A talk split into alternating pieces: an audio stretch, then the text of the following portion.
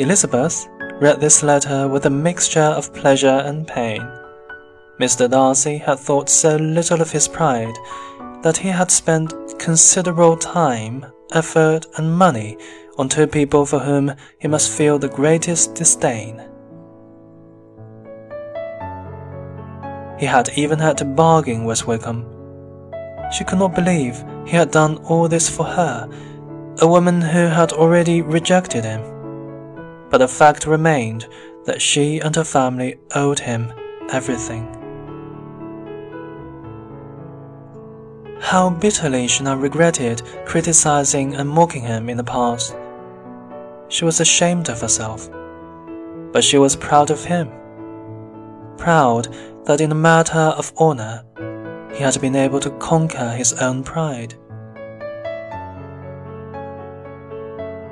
She was even rather pleased, if a little regretful, that her aunt and uncle had felt sure that there was mutual affection between Mr. Darcy and herself.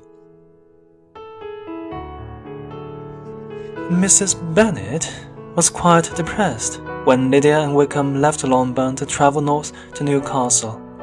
But soon Mrs. Phillips brought the happy news that Mr. Bingley was expected to return to Netherfield in a day or two, and Mrs. Bennet became very excited.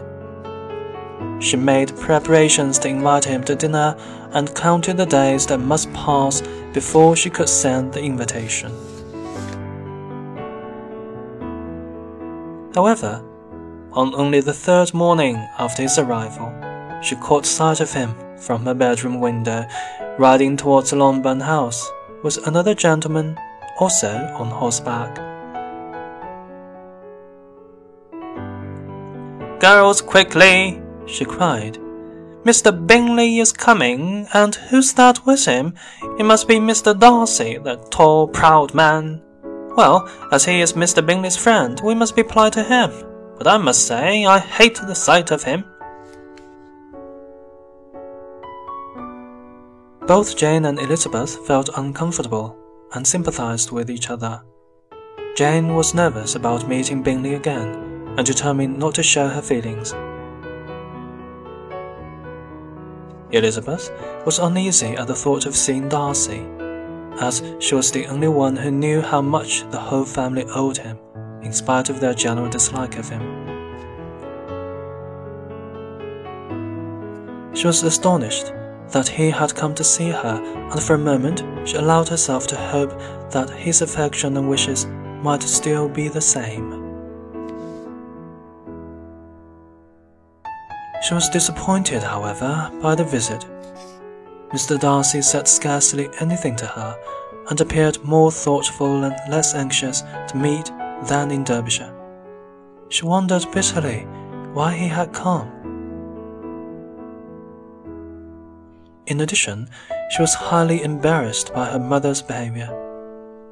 With flattering smiles, Mrs. Bennet concentrated all her conversation on Mr. Bingley, while throwing the occasional unpleasant remark in Mr. Darcy's direction.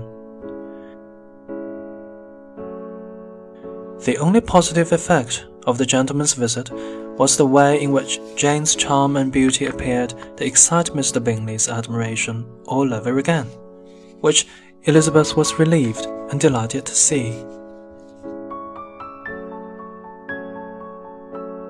The Bennet family did not see the two gentlemen again until Tuesday, when they came to dinner at Longbourn.